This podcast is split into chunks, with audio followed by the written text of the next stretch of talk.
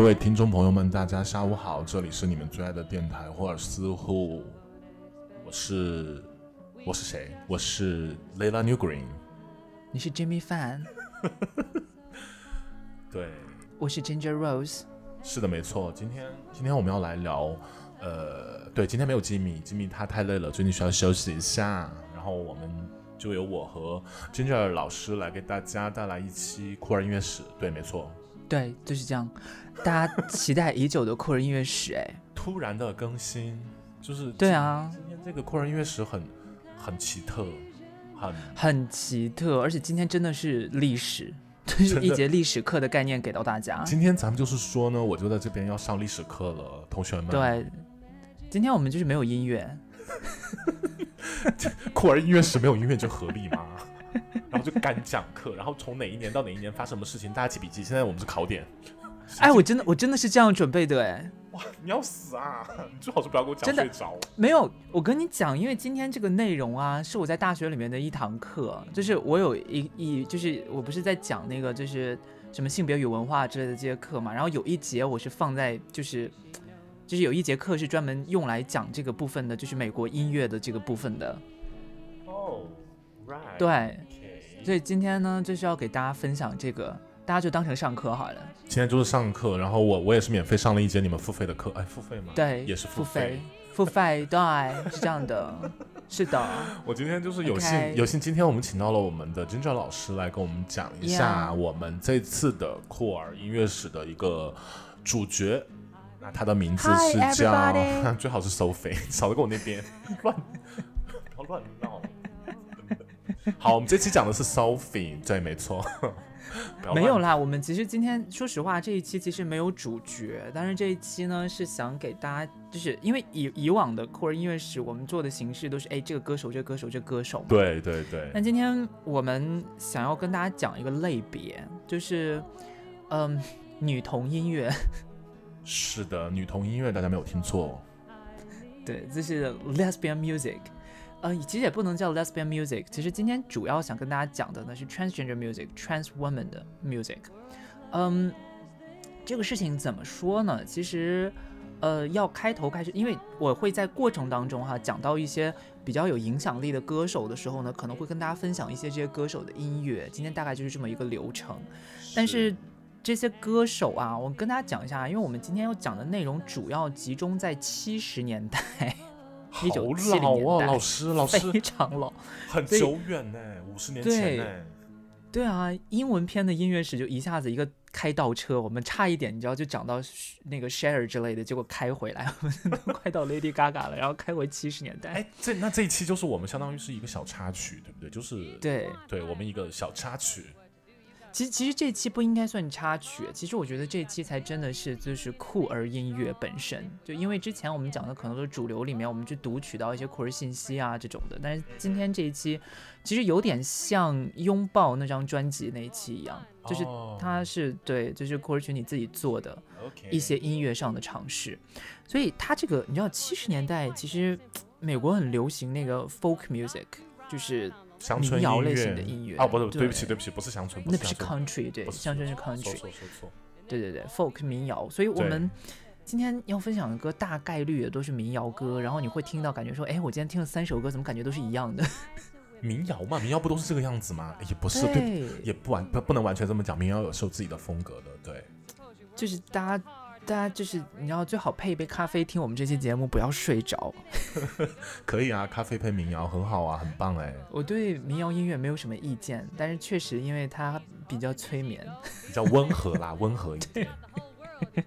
所以，嗯，这整个故事我们要从哪里开始讲呢？其实我想先跟大家介绍一个事情，就是在嗯密歇根州 （Michigan） 美国的密歇根州有从一九七六年到二零一五年连续举办，就这段时间之内连续举办了一个音乐节，叫密歇根女性音乐节。那这个女性音乐节，它的“女性”这个词在英文里面我们不是 women 嘛，W O M E N，然后这个 women 呢，它的拼法是 W O M Y N，为什么为什么是我 M Y N 呢、你觉得为什么？嗯，M W O M Y N，对，它读出来也不是 women 呢？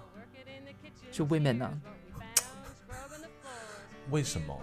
就是 why，它加一个 why 吧，就是为什么？因为因为 women 以前那个拼法里面是有一个 man 的。哦，对啊。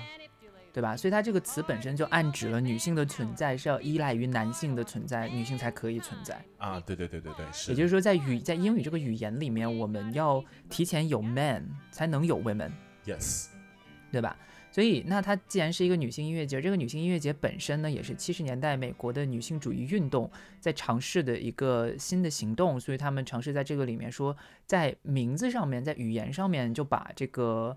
男性从 women 这个词里面剔除掉，那怎么剔除？对，就是找了一个类似发音的词放在这里，women，w o m y n。嗯，这个故事我觉得大家可能听着有点似曾相识，我不知道大家记不记得 J.K. 罗琳在就是他那条臭名昭著的推特发出来的时候，嗯，他在那个推特上面就写了很多就是不同类型的女性的拼法，比如说 w u m b e n 之类的。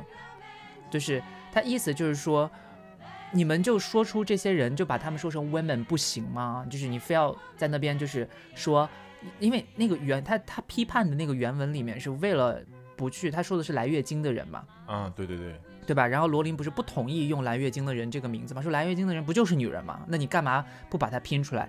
你是害怕不敢说出女人这个名字吗？就是。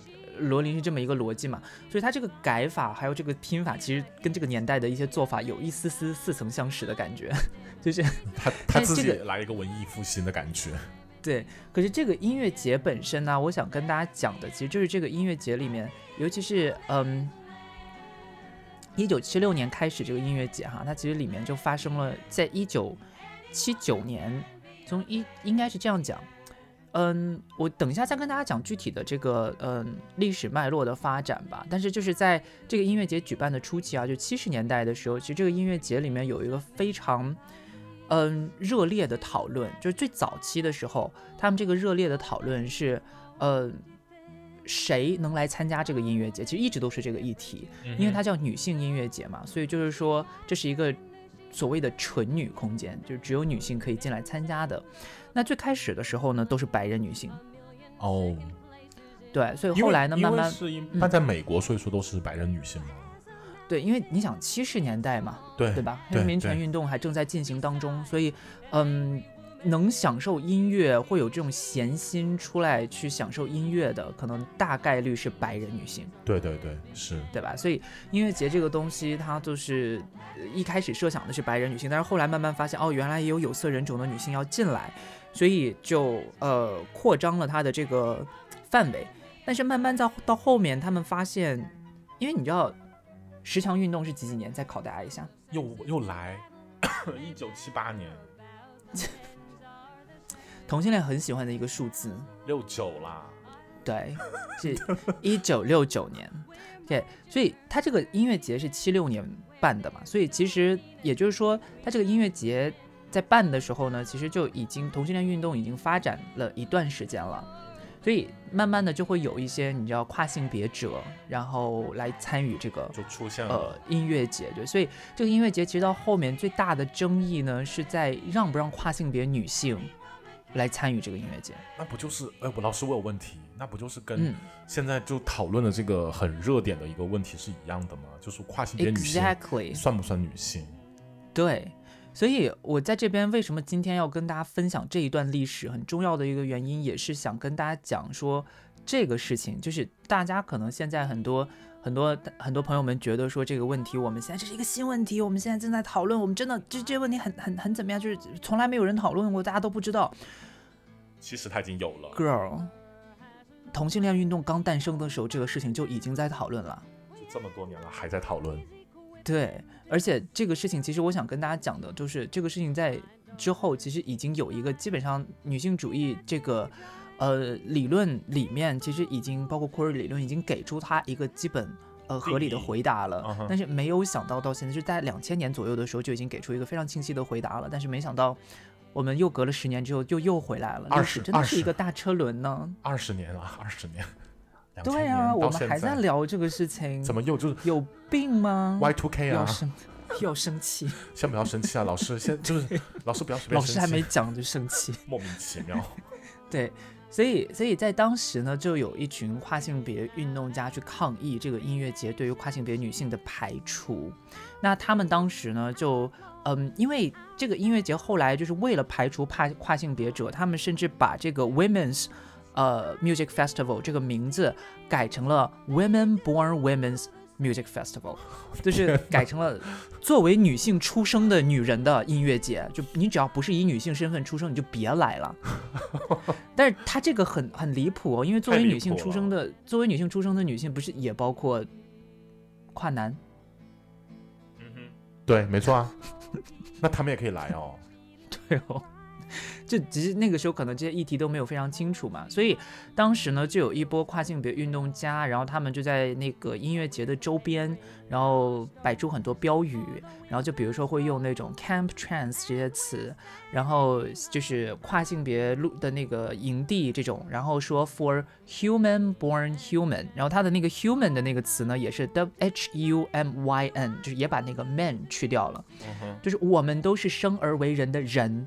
没有必要搞这些有的没的，对，对，就用这样的方式去反击，所以当时在美国的这个运动当中非常的激烈。那为什么，嗯，为什么会发生这样的事情？其实今天想要在这个酷人音乐史的部分跟大家介绍的，也就是，呃，这个背后的一个很大的思想潮流。因为，呃，我觉得很符合我们这个主题啦。我们这个主题就是要从，它就是。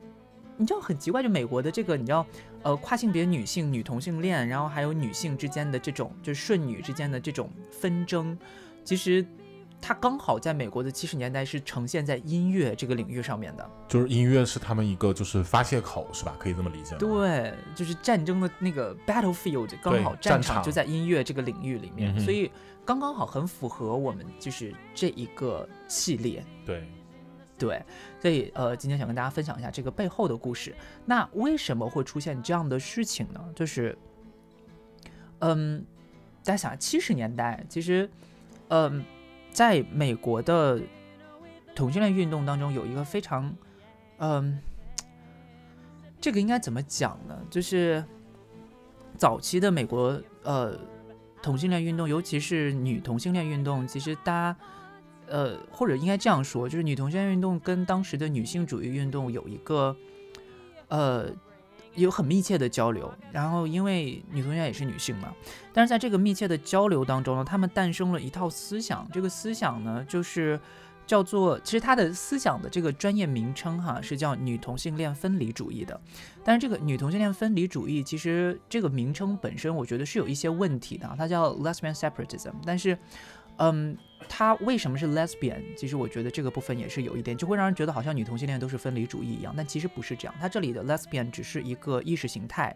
这个女同性恋分离主义，它支持的是什么观点呢？大概就是指说，嗯，女性主义真正奋斗的目标是要，呃，怎么讲？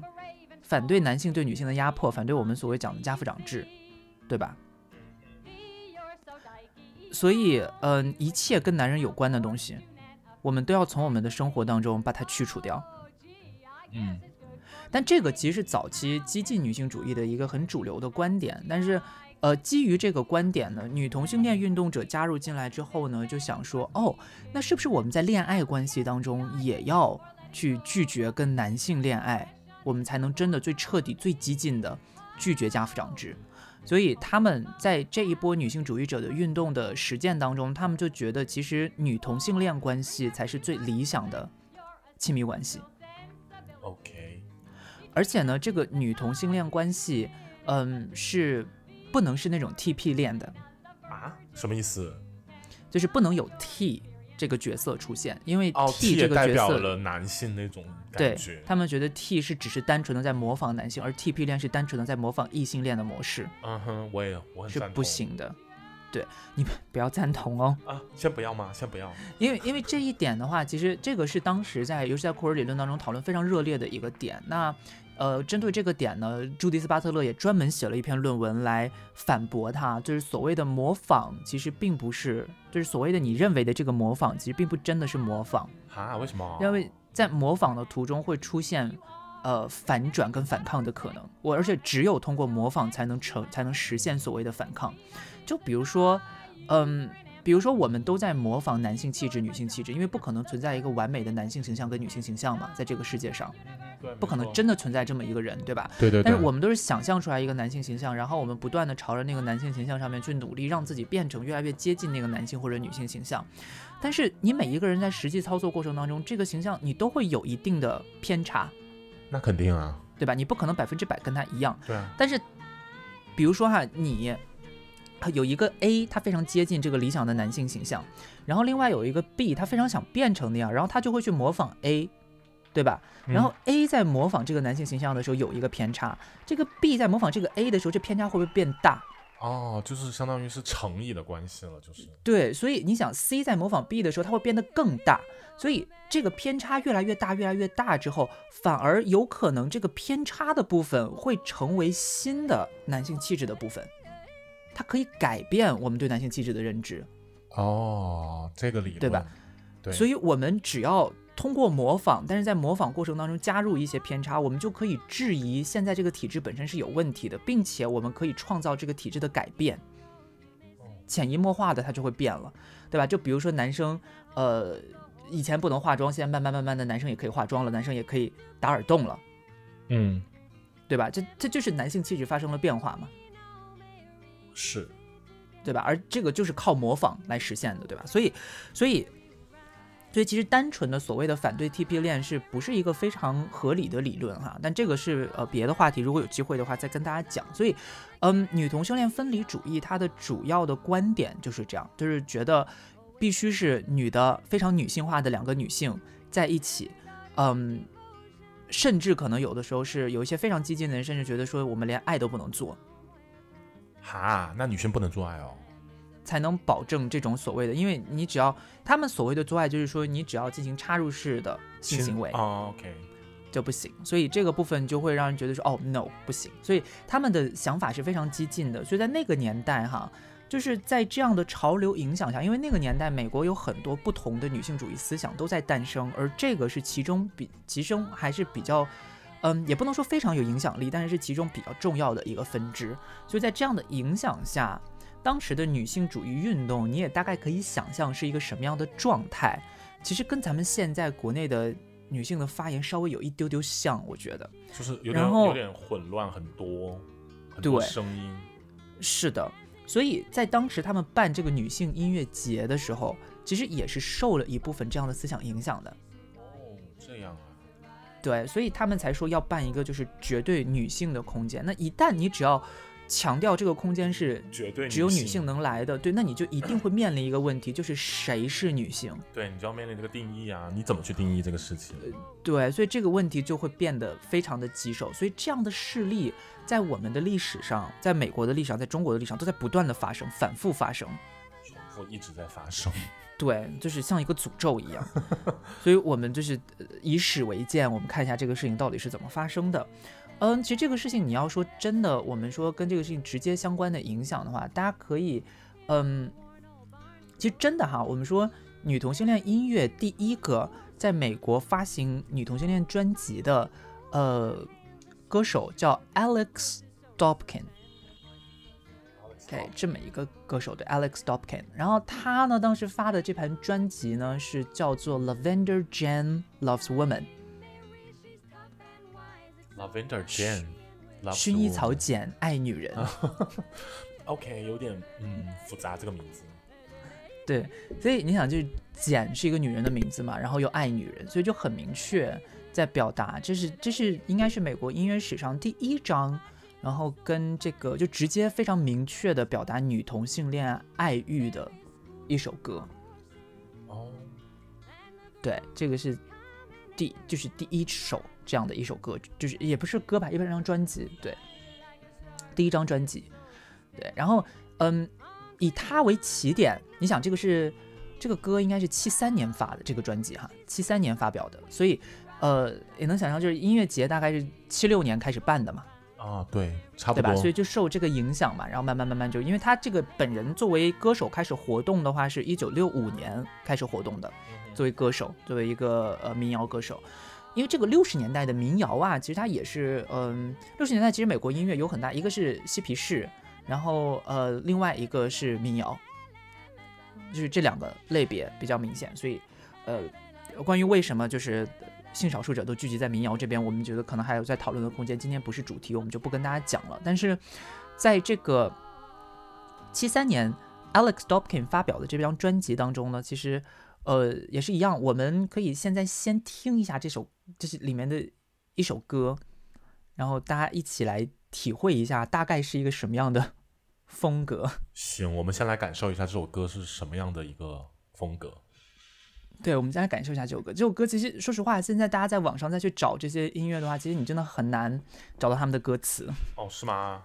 因为真的很老，而且基本上没有什么人还。在留着这些专辑，但是这首歌啊，就是我接下来要给大家播放的这首歌呢，其实是 Alex Dopkin 在二零一几年呐，忘了，二零一几年呐，二零一几年的时候又重新制作了一下这张专辑，但歌曲是一样的哈。嗯，大家可以听一下这首歌呢，叫 The Woman in Your Life Is You。The woman in your life will do what she must do. To comfort you and calm you down and let you rest now.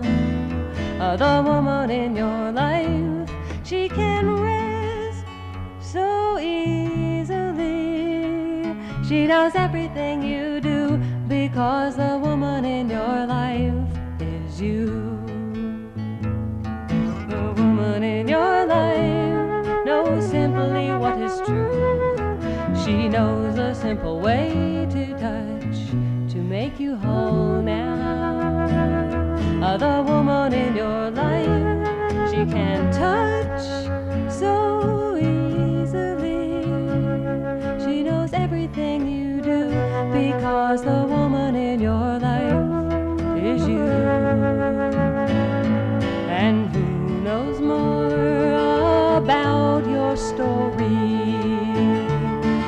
about your struggles in the world.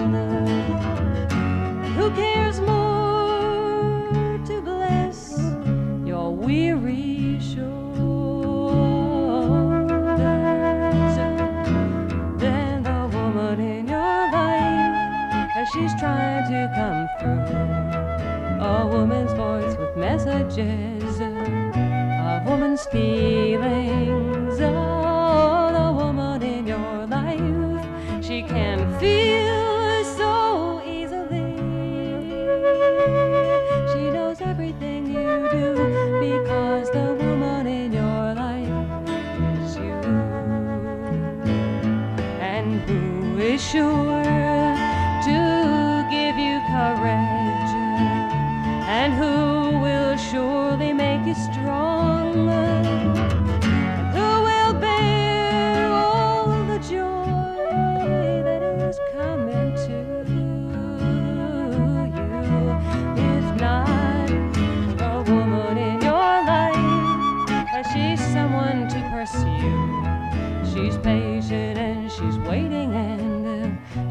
Take you home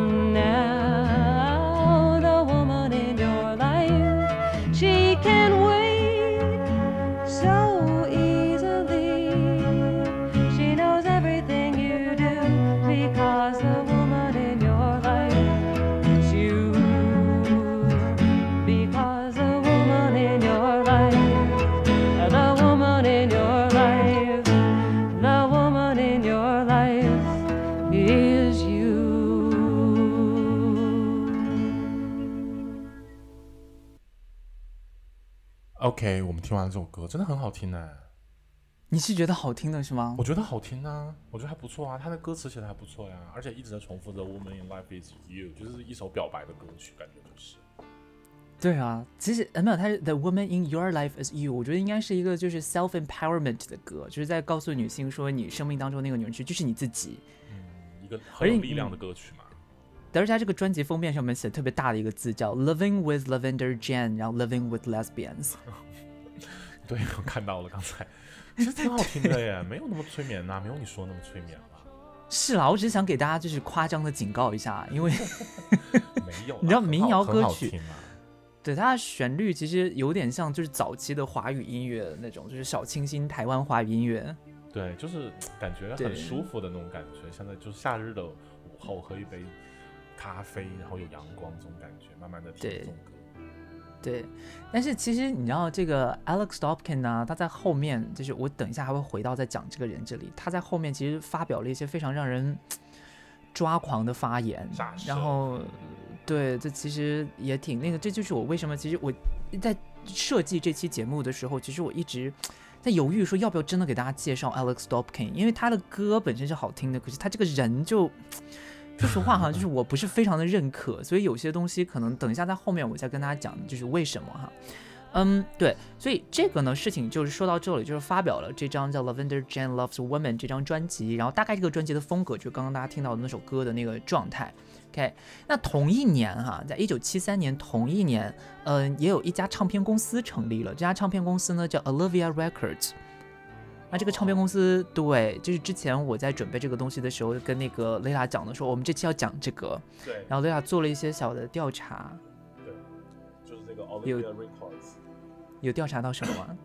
他就就一些简单的调查了，就是七三年创建的，是一些就是 Lesbian 的一些朋友们，对，在华盛顿，华盛顿创建的一个一个呃唱片公司，对，没错，对，它是一间唱片公司，哎，对。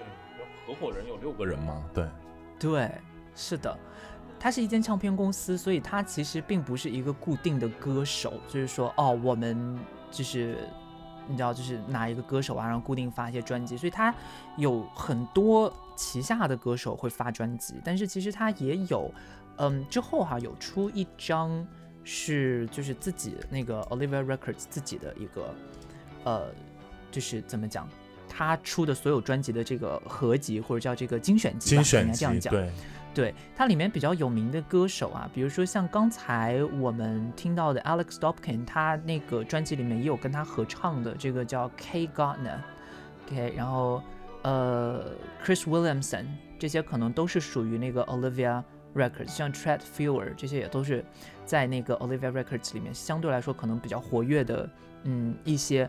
歌手，那这个也是一个，这个唱片公司本身也是一个比较，嗯，偏向于就是女同性恋跟女性为中心的这么一个唱片公司，所以他发表的歌呢，其实大家也可以理解为就是 Alex Dobkin 的，呃，就是类似啊，就很多别的 other Alex Dobkins 这种感觉，有很多类似的歌在里面啊，所以他的风格其实也是比较 folk，也是比较这种民谣风格的。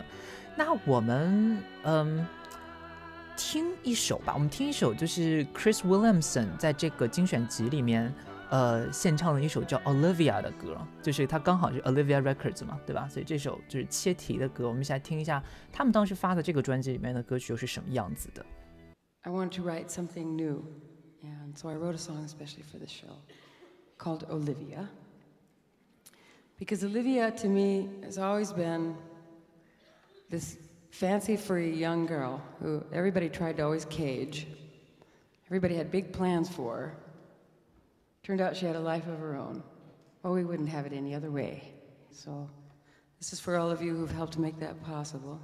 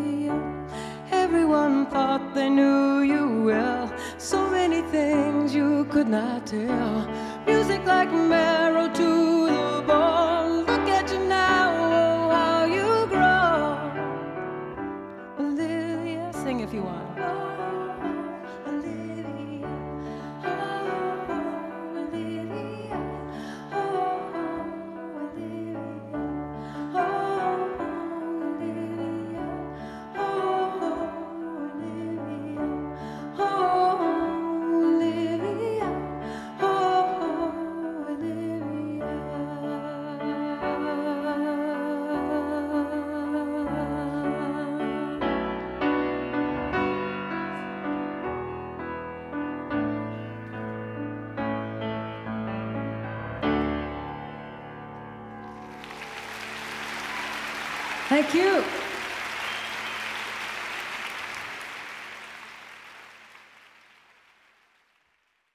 怎么样？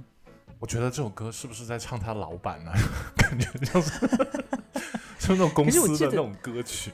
对我记得 Olivia Records 里面应该没有人叫 Olivia，但是我其实 他公司叫 Olivia Records 啊，奥利维亚唱片公司。我觉得他这个歌词写的还蛮好的，就是说 Olivia 是这么一个就是小女孩，然后大家都想把她关起来，但是其实她有她自己的生命，然后她有她自己的生命力。我有提问，这个她这个 Olivia 可能就是只是一个代指而已，我是不这么对理解，对不对？是，对，她指的应该是 every woman。对，他就取了个名字。对对对对对，所以我觉得这个还蛮有趣，就很符合这个唱片公司当刚开始开始创立的这个呃呃一个初衷吧，应该算是。那我为什么要介绍这个唱片公司呢？就是因为这个这个唱片公司其实它有一个非常非常重要的背景，就是嗯，这个创唱片公司我们刚才说了，它的创始人是女性跟女同性恋为中心的，对吧？对，是的。在这一群创始人当中呢，有一位跨性别女性，哦，她是谁啊？有一位跨性别的女同性恋，哎，所以她呢叫 Sandy Stone。Sandy Stone，对，她是一位跨性别女性。然后她在，呃，一开始从其实七三年创立到七六年这个事情就是被提出来之前，这这这一段时间里面，大家都没有说什么，而且 Olivia 的那个运营也一直都非常的好。但是在七六年，也就是说准备开始办这个 Michigan 那个呃 Music Festival 的这一段时间，大家因为这两个事情其实并没有直接关系啦，但只不过他们就同时刚好同时发生，然后导致当时的那个整个思想有一个比较大的变化，所以才促生了就是密歇根女性音乐节对跨性别者的排除。嗯，因为就是在这个七六年开始，突然间，因为也像我刚才说的，呃，女同性恋分离主义以及这种就是女性运动当中对单纯的本质性的男性身体的这种否认，这个思想变得越来越强烈。在这个背景底下呢，七六年的时候，就是女性社群开始反对，他们挖出来说，原来 Olivia Records 里面有一个跨性别女性，哦，打引号，有一个男的，对对对，对吧？这是一个女人的，这是一个女人给女人做的唱片公司，里面怎么能有打引号的男的在里面呢？所以当时女性社群，因为它这个唱片公司本身就是为了女同性恋者还有女性们，就是呃创作音乐的地方嘛，所以他的社群就非常爆炸了。呃对，就爆炸了。他们就说，怎么可能有这样的人？就是因为那个时候，其实库尔理论也没有发展的很很好，对吧？然后很多时候，大家对于性别这个东西的认知都还没有到现在这种就是后现代或者解构的认知，所以，呃，会有这样的想法很正常，很像我们现在的状况哈。虽然我不想这样，就是比说，哦，七十年代的美国跟现在的中国一样，因为我们每一个人每一个国家有每个国家的时间线，但是是有可以参考的地方的。所以从七六年开始呢，女性社群就开始要求 Olivia Records 去解雇 Sandy Stone。对，让他让他辞退，辞退他。对，去解雇他。嗯，一开始呢，Olivia Records 是非常反对这件事情的，就是说我们不可能解雇 Sandy 的。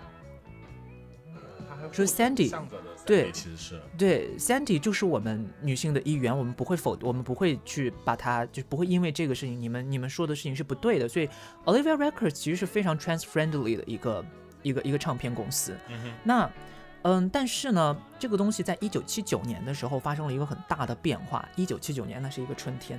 你说的是没错。哎，老师，这不讲错堂了，走错了。一九七九年的时候呢，有一位叫 Janice Raymond，sorry sorry Jan Janice Raymond 的人，然后这个人真的是臭名昭著，就是在这个呃恐跨人士作为恐跨人士的代表，是历史上第一个恐跨人士出名的恐跨人士。嗯，他是一位女性主义学者，然后他一九七九年的时候出了一本一本书，这个书呢叫《The Transsexual Empire》，就出了一本叫嗯，他这个东西啊，他我觉得要直接翻译出来，它这个东西的名字的话，可能要叫变性帝国，嗯，就不能用跨性别这个词，因为它并没有很尊重，它用的是 transsexual，然后它全名呢叫 The Transsexual Empire: The Making of the She-Male，变性帝国，副标题是创造人妖。啊，这个好讨人厌哦。对，非常讨厌。然后他这个书里面的观点是什么呢？他在书里面其实就分析了 Sandy Stone 的一个状态，他讨论到了 Sandy Stone。然后他在这个里面说呢，Stone 其实他就是一个霸权性的男人。怎么下？不是女的，他怎么下？他就是男的。对，所以他在这里是怎么说的？然后，因为他出了这本书，其实他这本书里面大部分的时间都在讨论这件事情，然后就导致最后 Olivia Records 没办法，出于舆论还有就是来自学界的压力，对，所以最后没办法真的解雇了 Sandy。那不就是那个女的？她不就是一个 turf 吗？她就是一个 turf，然后她。说 Sandy 是霸权男性的理由是什么呢？就是它里面非常可怕的一个结论是说，所有的跨性别人、跨性别者，他都是只是，嗯，把女性的这个女性气质还原成一个非常人工的东西，就是一个你知道怎么手术就 plastic 那种感觉，就是对变性，就是你整一下形，你就能变成女的了，就感觉好像女性特征就只是。通过一个整形手术就能得到的，它其实是通过整形手术在强奸女性的身体。OK，就是他作为一个男性占有一个女性的身体，通过改变自己的身体，让自己变成女性来占有自己拥有的这个女性身体，创造一个假的女性身体给自己，这是他的逻辑哈。OK，但是是不是听不懂？其实对，就是很 莫名其妙。对，但是在当时呢，这个书是非常具有影响力的。就包括现在，哎，他本人也是有影响力的嘛，在那个时候，就是他本人是很有影响力的。就包括在现在，我们要说跨性别研究，其实你要做跨性别研究 （transsexual studies） 或者 transgender studies，你一开始一定要接触的是这本书。对，因为这本书是等于虽然它是一个非常反跨性别的书，但是它是第一次把跨性别这个问题提入学术议程，让大家可以讨论的书。OK，对，所以非常的离谱。然后就因为这些。问题呢？Sandy 就被解雇了。嗯哼 OK，那后来呢？直到一九九一年的时候，嗯，这个所谓的 Michigan Women's Music Festival 才真的官方发言说，以后跨性别者都不要来参加了。哈？为什么？他们也是迫于舆论的压力吗？嗯，这个应该是整个就是从七十从七三年开始到九一年这段时间之内，就是所有这一系列的呃这个思想的沉淀。然后导致说整个社群变成这样，就是变得非常的恐跨，所以没办法，最后只能说，那我们就让不要来了，就是他们不要来了，然后就呃明确的说出我们刚才在最开始跟大家介绍的那个 women born women，就是我们要把它限定在 women born women 这些人群里面，以女性作为女性出生的女人对为主，要限定在这个，他才官方发表这个言论。然后九二年的时候呢，跨性别女性们因为。其实说是，其实本质上来讲，就是从九一年到九一年为止，虽然我们经历了 Sandy 被解雇的这一系列事件，但是直到九一年为止，其实整个这个 Michigan Mu 呃 Women's Music Festival 里面都有跨性别女性的参与。嗯哼。而且其实我等一下要跟大家介绍的另外一位歌手，我们就能看出来，其实跨性别女性在女性音乐的历史上是非常具有影响力的，尤其是性少数音乐里面。其实她，我们刚才说 Alex Dobkin 是第一个发表。嗯，女同性恋专辑的歌手，但是事实上，其实作为呃作为女性歌手出道的跨性别歌手，其实才是第一个。就有另外一位跨性别歌手，她叫 Beth Elliott，她其实才是第一位。她在嗯六三年还是六零年就开始活动了。她才是正统的一个跨性别的一个女性歌手嘛？跨性别女性歌手，对，所以作为性少数歌手，她其实比 Alex 要早很多。所以其实跨性别女性在女性音乐当中的影响，或者她在女性音乐当中，呃的参与程度其实从来没有少过，甚至不比这些顺性别女性低。但是，所以到一九九一年为止，这个事情也一直都是这样，就是跨性别女性也都在参与这个音乐节。可是，直到一九九一年的时候，这个音乐节突然间开始官方说你们不能再参加了。所以九二年的时候，这些一直参加这些音乐节的跨性别者们，他们就有一个非常强烈的呃反反冲性，他就觉得对要要反抗这件事情了。嗯所以他们就在周围，像我讲的，就是呃，做很多那种就是什么小的店铺啊，然后来宣传呐、然后或者说就是去抗议这些事情，甚至他们还发了一个专门的杂志叫《Trans Sisters》，然后来在里面，他就设置了一个非常明确的那个嗯标语，就叫 Mission to Michigan，就是有一个当时的最大的那个 agenda，对，就是密歇根任务。直指密歇根，对密歇根任务，然后他的任务内容就是 transsexual women at the Michigan Women's Music Festival，就是我们要侵入这个地方，对，要反抗，对，所以这个事情到后面，其实那个我们刚才说这个音乐节本身，其实它虽然办到了二零一五年，呃，但是途中应该这个反抗之后，慢慢慢慢其实就有好转了，只不过我们今天要讨论的并不是这个好转本身，而是关于这个。呃，对跨性别者的排除这件事情，我们到底要怎么样去思考它？呃，这个可能是接下来这个这期节目当中想跟大家更具体的去聊一下的部分。但是在说这个东西之前呢，我们回到刚才跟大家讲的那个 Beth Elliott 那个人那里，因为这位 Beth Elliott 其实也是一位我们刚才说了嘛，她其实才应该是嗯、跨性性少数歌手的一个最初的代表。席第一位初代目，他其实才应该是初代目，对，对。所以等一下分享的这张专辑呢叫《Buried Treasure》，就是埋藏的宝藏，然后是他在二零零五年发表的，呃，里面有十七首歌，这十七首歌其实都是，嗯，Elliot 他在整个过程当中就是，呃，从六零年代开始一直到呃两千年代整个过程当中自己创作的歌曲的一个合集，所以呃具体每首歌的年份其实已经不可考了，那我们就是来给大家放上几首吧，因为。嗯，你知道 Beth 这个人呐、他其实不单纯在音乐上面对这个东西有影响，他甚至在运动上面对对对我们女性主义运动还有 queer 运动都有非常大的影响。我们先听完这首歌，大家先感受一下。所以我们来听这么一首歌吧，叫《Ballad of the Oklahoma Women's Liberation Front》。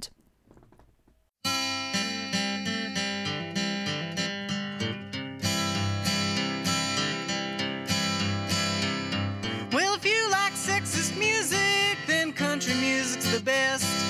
The women sing of how men are king and has fun to but if you like being a person and not just a country cunt, you'll be proud to hear of how the sisters of Muskogee formed the Okie Women's Liberation Front. We sent Billy Joe Tucker off to Kansas U. She was our pride and joy. We were hoping she'd be a pom pom girl and get hitched to some nice boy. But she came back all intellectualized and told us how we were oppressed. Well, Billy Joe got us all pissed off and we all did the rest.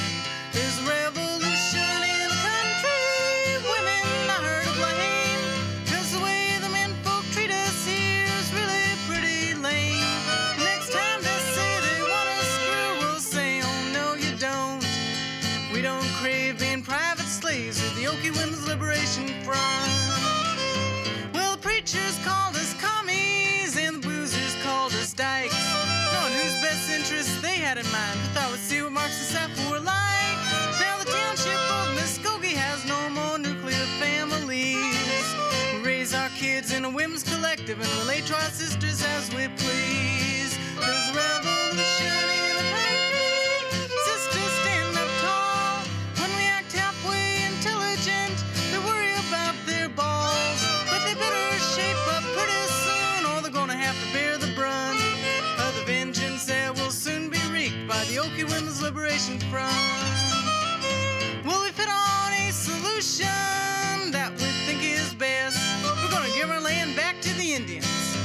Then we're gonna head out west. So truck on down to Bakersfield for women's hoedown sometime. You may have smoked grass and knocked you on your ass, but you've never had our women's moonshine.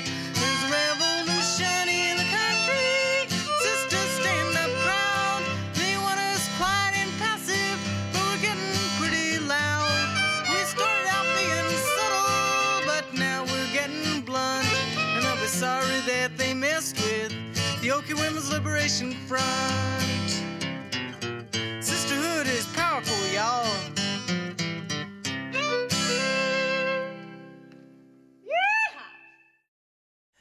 对，所以这首歌呢，就是因为 Oklahoma 其实它在美国中部应该算是西偏西的地方了吧，所以它这个风格就比较 country。然后因为它要这个州嘛，本身它那也要符合这个州的一个大概的状态嘛，嗯嗯。所以，呃，他这首歌呢是献唱给当时的那个呃 Oklahoma 的那个女性解放战线的一首歌曲。所以你会发现。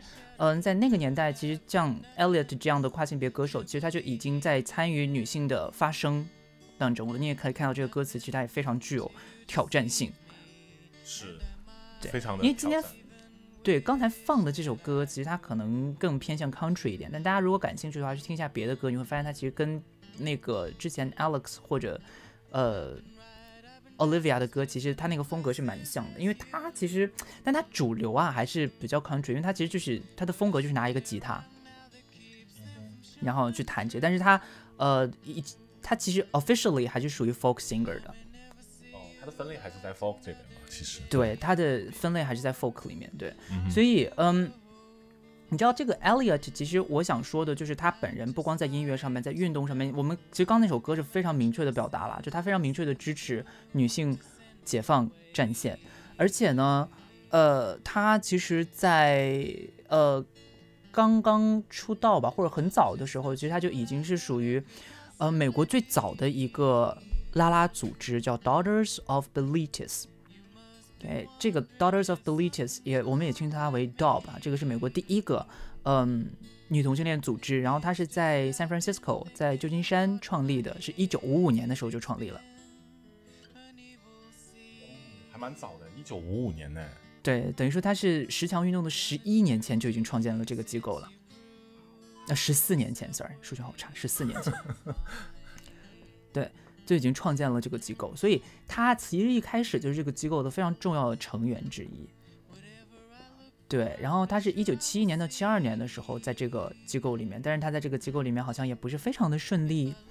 对，然后呃，因为尤其就这个问题还是刚才我们说的，因为她是一位跨性别女性，所以她呃在这个过程当中，而且她又是一位 lesbian，所以大家就会觉得说，哦，你是一个。你是一个，你以前是男人的身体，你女你你觉得你变成女的就可以更加的接近女的了吗？你其实就是想强奸女性而已吧？好偏激哦。对，就是这么一个逻辑。所以其实，在七一年的时候，他也有很多，呃，就是关于他的生理性别的讨论跟争议。所以他其实也算是很早就出现这个争，就是其实最早一波关于这个东西，就是关于女性到底怎么样来判断，然后到底什么样的人可以加入女性音乐。其实，在呃，Alex 在他出专辑之前，其实就已经有了这个主要的这个中心是围绕着这个 Elliot 的，嗯哼，OK，所以就是 Elliot，然后后来变成 Sandy 这么一个过程。音乐史上面对关于跨性别的这个排除，其实这么一个过程。那关于这件事情，其实，在两千年的时候，有一位日裔的，嗯，美国学者。日裔的美国学者，她叫，也是一位跨性别女性的学者，叫呃小山艾米。小山艾米，OK，对，Koyama 艾米。然后她呢出了一，她就是写了一篇文章，叫《到底女性主义是谁的》。然后就是针对这个，她是从历史的角度来看，就是通过整理这个音乐节的历史，然后去分析这个，嗯，就是。女性跟跨性别女性中间的这个分歧到底是怎么回事儿？所以它里面有一段话，我想可以跟大家分享一下。来，嗯，这段话还蛮长的，我一边翻译一边跟大家讲吧，因为我其实之前也没有做过非常详细的翻译哈。嗯，这句话这段话是这样的，就是围绕着跨性别女性的问题，嗯，我们其实在讨论的，或者我们其实在主张的，已经。不再是说跨性别女性和顺性别女性是一样的这件事情了，而是我们在讨论跨性别女性的这个包容的这个问题，如何接纳跨性别女性的时候，嗯，我们主要现在真正争论的点，其实应该是跨性别女性，因为跨性别女性的存在，而女性这一个分类本身已经被威胁到了。所以也就是他的意思就是说，为什么跨性别女性在这个阶段会得到这么多？就是我们在运动当中，不管是在运动当中，还是说在现在实际的这个就是分歧的过程当中，就是女女性在说跨性别女性不是女性，然后跨性别女性说不，我们就是女性。嗯，小山他觉得这两个争议其实没有意义的，因为这两个争议它本质上面的逻辑是在主张跨性别女性和顺性别女性是不是一样的。嗯哼，但事实上，他认为我们这里应该真正讨论的是女性这个分类到底是什么，就该往再往上一层呗。对，而不是说谁是跨性别，谁是顺性别，对对吧？对然后他接下来又讲了说，所以在这里说的威胁，不单纯只是指物理上的威胁，而且同时也是社会上的、政治上的和心理上的威胁。也就是说，因为跨性别女性的存在，因为我们她们越来越被看见，因为顺性别女性在她们的女性社群当中没有办法，她她好像走到哪儿都能碰见跨性别女性的时候，顺性别女性她所感觉到的这个威胁，它不单纯是物理上的，他们说的物理上的，比如说强奸，而更多的可能是社会上的、政治上的，或者说他们自己心理上的感觉到的威胁。哦，原来是这样。对而真正被这个跨性别女性的存在所威胁到的，其实应该是在那个时间点，至少在这个事件里面，小山认为真正被他们的存在所威胁到的，其实是白人中产阶级的女性。哦为什么呢？为什么？对，为什么？对，为什么呢？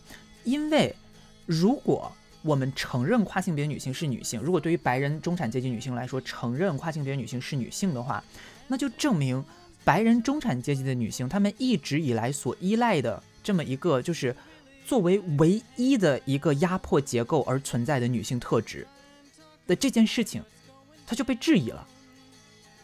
哦他们不允许被质疑，雷拉老师听懂了吗？有一点绕我，你再继续。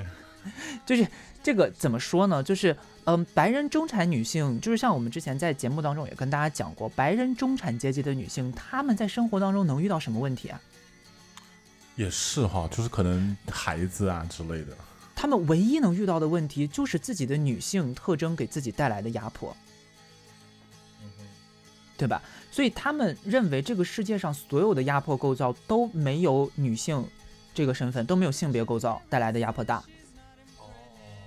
性别构造是唯一的压迫，而他们的运动，白人中产阶级女性的女性主义运动，也一直是建立在这个前提底下的。他们的所以基础都不太一样。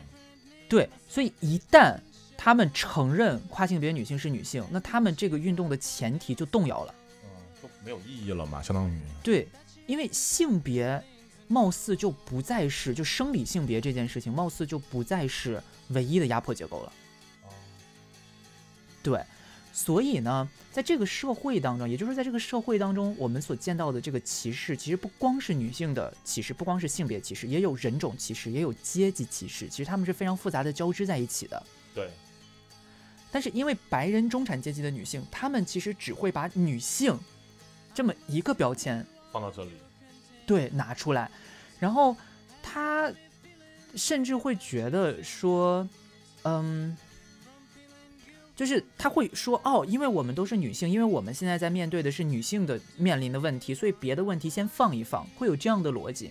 那这样的逻辑会造成什么问题呢？就会造成在女性这个社群内部本身存在的一些，比如说种族主义的问题，比如说阶级的问题。那这些问题，他们就可以说，这些问题不是女性问题，我们要做的是女性运动，所以我们暂时先不管这些问题。他就会觉得，就会变成说。白人中产阶级女性所带领的这个女性主义运动，我不对这个运动当中出现的所有的种族主义跟阶级问题负责，我只管女性这一块儿。哇，就很很很怎么说，很武断，哎，不是武断，就是很专的那种专对，专。就是对，因为他们的生命当中只有女性这个这一个问题，他其实也不能说他们故意专，因为他们可能根本就想象不到还有别的问题，可能他们也没遇到对他们遇不到。啊，对他们遇不到。因为他们就是白人，又是中产，他能遇到什么呢？他能遇到贫困问题吗？他能遇到种族歧视问题吗？他遇不到，对，对吧？所以他也想象不到。所以在这些问题被提出的时候，当这个运动的主流作为他们在提被提出的时候，这些白人中产阶级的女性，她们就会感觉到自己被质疑了，她们就会感觉到受伤。哦，你伤害了我，还一笑而过。对，是不是就很像我们说 J.K. 罗琳在做的事情啊？就是她明明说了一个就是不对的发言，当你在指出她的时候，她觉得天哪，你们在质疑我，我才是受害者。哎，他对吧？他就是那个，就是你所说的那种人类啊。对，就是哎，天哪，我在努力为女性发言呢，你们现在是要怎样堵住我的嘴吗？太好玩了，这个真的是。对，所以你会发现这个事情就是七十年代就已经有人说过了。他又来，他又来重演一遍 deja vu，就是大家想想，白人中产阶级女性就是有，就是是多么的没有办法改变。就其实包括我们在。我们在讨论国内的一些问题的时候，其实大家也要注意，就是我们说，当我们在讨论女性的时候，我们说的这个女性，就是你自己，并就是我们到底有没有看到这个所谓的交叉性？就是你是你在批判一件事情的时候，你是只从性别视角去批判的吗？嗯，对对对对对。还是说你从别的角度去批判的？因为，嗯，就即便是在我们国内也有很多，就比如说我们，因为其实人种这个话题在中国并不是一个非常呃清晰的。分法就比如说哈，你是城市户口，然后你又是中产女性，那你的生命当中可能会遇到的问题确实只有女性问题啊，可以这么类比，对吧？就差不多是这样类比，所以这些女性她们自然而然的会去把女性放到她们运动 agenda 的第一位，放在 priority 的这个部分，对他们来说也是正常的嘛，对。所以对他们来说，跨性别女性向他们提出质疑的时候，他就会觉得你在反对女性权利。因为他觉得你把女性这个 agenda 放后了，推后了，把它的重要性降低了。他们的 first priority 就是女性啊。对，但是这个地方就缺少这个交叉性的视角嘛。所以你知道，当时这个问题在提出的时候啊，到一九九八年哦，九八年的时候，刚才我们讲的那个 Alex Dobkin，他还在说，他说了一句话，这是我就对他非常下头的一句话。他说，嗯，用用种族主义这件事情。来批判我们女性主义运动，其实是男权社会，是家父长制想要破坏我们女性之间连接的阴谋。就是说，他这是什么意思呢？他其实暗指就是说，这些批判我们这些女性音乐人有种族主义问题的人，你们其实是男人派来的，你们是男人派来要破坏我们的人，你们都是间谍。对。你们就是要用这个批判我们，让我们没有办法团结在一起。但是，但这个地方就很奇怪，因为白人女性主张的这个密歇根，就这个密歇根女性音乐节，从一开始就没有团结过。就因为他的团结，你知道他的团结是什么？他的团结是早期我不是说有种族问题嘛？就是一开始大家都觉得这是一个白人中心的音乐活动，然后后来有亚裔女性、有黑人女性要参与，你知道他们是怎么处理这个问题的吗？他们怎么处理的？他们当时说啊，那没关系，我们在旁边给你们办一个分会场，你们有色人种去那边办就行了。那不就是歧视吗？对他觉得他这样子就算是连带了，他这样子就算团结了。对，那。哎呦，我的天，那就你你相当于你有色人种，你就滚到那边去，就不要跟我们同台就好了。对，所以从一开始就不团结，然后也是不知道这个 Dobkin 他是从哪里来的这个幻想，觉得他们很团结。人总有点执念吧，我是不觉得，他觉得团结，就很奇怪。所以，嗯，所以这个就是我今天我们今天分享这段历史，也是想跟大家讲，因为这段历史，我觉得大家听完之后可能会觉得，天哪，真的非常的似曾相识呢。对。非常的似曾相识呢，而且时刻就在我们身边发生着这些事情呢。是呢，我记得前一段时间在我们节目的评论区还发生过呢。又要 对啊，所以就你知道，我们真的要以史为鉴，好吗？这件事情就是大家如果感兴趣的话，真的可以再深度调查一下，就是这个这一段有趣的历史。是这个历史特别有趣，今天这个这个这个课上的真的是。听完了之后，觉得原来就是这件事情在五十年前就已经有过了，然后五十年后又来了一轮一模一样的事情在发生，一模一样的事情，你不觉得吗？这就是一模一样，对我来说。对啊，超可怕。所以呢，今天最后我想给大家念一段这个，因为你知道，就前一段时间呢，就是我们不是之前录了千鹤子那期节目吗？啊哈，对。然后就有好多人，你知道，现在我真的觉得我有，我觉得有一个迷思要跟大家澄清一下，就大家不要说到性别，你就说到女性主义，说到日本，你就想到上野千鹤子，好吗？因为上野千鹤子，我我们其实觉得上野千鹤子就真的还好，因为你知道。上野千鹤子，她的很多说法，其实就我之前一直在节目里面也讲，她一直是比较有争议的一个人。但是其实你知道，在日本有一个很奇怪的，就是有一个你知道像神一样的人叫竹村和子，他是你要女性主义这个领域，就是大家都在吵架。我想就是我们这个节目做到现在，我讲了很多这里面的事情，大家也都能感觉到，就是女性主义其实一直在吵架，是就很不 peaceful，对吧？很不 peaceful。但是你知道，日本唯一这位竹村和子老师。她是所有派别的女性主义者都非常尊重且信服的人。她怎么做到的？她是她应该是一位文学学者，所以你知道，大家有时候在国内可能不管是怎么样，反正现在大家说到就是呃东亚的性别研究，大家可能都想到什么社会学之类的。但其实，嗯，社会学在某些层层面上面会比较有争议，反而是这种就是你知道竹村和子这样的人，他可能能够带来更多的这种就是包容的理论，所以大家都很信服他。就不管是 turf 还是还是酷儿，大家都很信服他。哇哦，他很厉害耶！可以推荐一本书给大家看吗？其实我觉得竹村和子她出了非常多有趣，就是很有意义的书。我建议大家如果感兴趣的话，可以去看她出的那个，就叫《女性主义》，两千年的时候，OK 写的一本就叫《女性主义》的书。然后她是五四年出生，一一年去世的嘛，所以她现在已经去世了。所以不会再出新书了。大家如果感兴趣的话，可以把她已经有的书再拿来看一下。就其实我觉得比千鹤子更值得读。而最后我想跟大家分享一下，就是竹村和子在呃女性主义这本书里面说的一段话，我觉得真的非常的来嗯有用。我还是一样翻译一下这段话，就现场翻，一边翻译一边讲解这样。直译。嗯，对，他说呃性的压迫，呃我们在面对这种就是。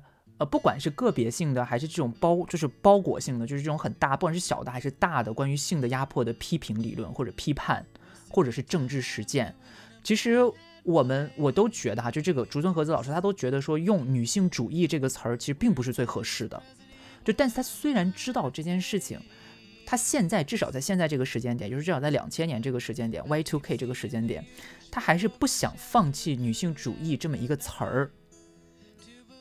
你知道吧？就是为什么我们我们为什么要说到这一段？其实你看，我们从这整个一期节目到后面小山的讨论，我们是不是都在讲女性主义到底是谁的？对，归属谁？因为对，当你用女性主义这个词儿的时候，你就会不自主的去限定它就一定只能是女性的。嗯，对对对。而这个女性根据理解的人的不同，她的那个那个关键，她的那个可能侧重点也不太一样。所以竹松老师上来就说，他其实一开始就从来都觉得女性主义就不是一个最合适的词。对。但是呢，同时至少在现在这个时间点，他又不想放弃这个词儿，因为这个词儿确实有一定的实用意义。嗯，你看这个话说的就很让两边都能幸福。对，就端端水大师。对，然后他说他后面还解释了具体为什么，就是说他说为什么现在呃我们需要首先去考虑女性主义这一个词儿能不能用、怎么用的理由，也是因为嗯。其实很多时候，我们对于这个女性主义这个词儿，会把它归结到这个身体的这个呃维度上面，就是很容易，好像很简单。你只要说到女性，她就是本质的，就是身体的女性。嗯哼，生理女性。对，就把它当成这种，然后然后把身体理解成是一个本质的东西，就是它绝对不可能再回归到任何别的东西上面了。它是本质的东西，对，所以我们每次在说到女性主义，用到女性主义这个词儿的时候，它假设了这个东西，所以其实它在解体女性这么一个分类上面是非常具有局限性，它没有办法真的解体这个东西，而且它也没有办法，就女性主义这一个词儿，执着于用女性主义这一个词儿，也没有办法让你去分析男性所面对的压迫，非异性恋者所面对的压迫。或者说，不同国籍的人、不同民族的人、不同职业的人、不同地区的人所面对的压迫，这些你单纯用女性主义这个词儿都没有办法解释。是的，没错。这就是为什么竹中老师、竹中和子老师一直在说说我不愿意用女性主义这个词儿，但是现在这个时间点我们又不得不用它，是因为女性确实是可以集中这么一个东西的一个东西，而且它女性主义它作为一个思想，确实在女性主义这个名字底下有很多很有用的理论。对，所以我觉得这个也是，嗯。非常重。你看两千年呢，而且这是一本教科书，就是女性主义这本书是一本教科书，它不是竹村和子专门写给写这件事儿的。也就是说，在两千年的时候，日本就已经有教科书在讨论这些事儿了。等于说这二十年呢，还是吵架没停啊。还没停过，这个事情真的很离谱，你知道吗？就是 你有时候就会发现这个社会就是怎么回事啊？就是吵了、呀、吵了七十年的感觉，然后哦什么七十年，吵了五十年，然后中间也有大家幸福的东西，然后呢，也就是也有理论，也有什么支撑，然后还是在吵，就是没有用对吵不到头的感觉。真的非常离谱。那你觉得会有吵到头吗？我希望吵到头吧，但是我大概率觉得不会。我也是，对，但是可能每每一个年代，它呈现的问题的方式跟形式是不一样的。是，就现在可能你比如像对对，你比如像之前那个我们讲的那个七十年代的美国，它是从音乐这个层面呈现出来的，但是在现在可能它更多的是网络媒体，对对吧这些层面的东西，对对对，所以它呈现方式不一样，所以我们在思考的时候，可能要考虑的内容也不一样。嗯，对，所以今天呢，就是帮大家分享了这一段历史，然后希望大家能够呃回顾一下这段历史，再参考一下我们现在在经历的事情，希望大家能够在中间有一些反思吧。嗯，或者你有什么想法，你可以在评论区里面跟我们友善的留言，还是要提醒一下大家友善一点。对，那今天就请 Lila 同学来给我们想一个入群关键词喽。那今天我们的关键词就是 Sandy Stone。哇哦！In memory of Sandy Stone，是的，我们要纪念他一下。我觉得他真的是一个非常勇敢的人。不是 Beth Elliott 吗？啊、拼不出来。对，很难。Sandy Stone 稍微简单一点，Sandy 就是那个沙子，然后加个 Y，Stone 就是石头。对，你可以，你沙石对，你可以叫沙石，你可以沙石也可以。好，那最后呢，我们今天这期节目最后也是一样吧，既然是音乐史，最后也要用一首歌来帮大家结束这个节目。那今天最后给大家放的这首歌呢，就是 Beth Elliott 的《Lady on the Subway》。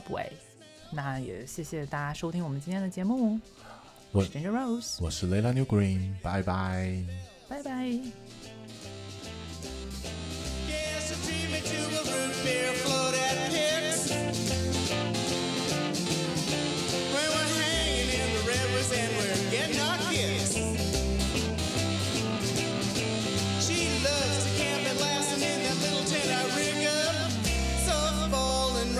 pill a hiccup.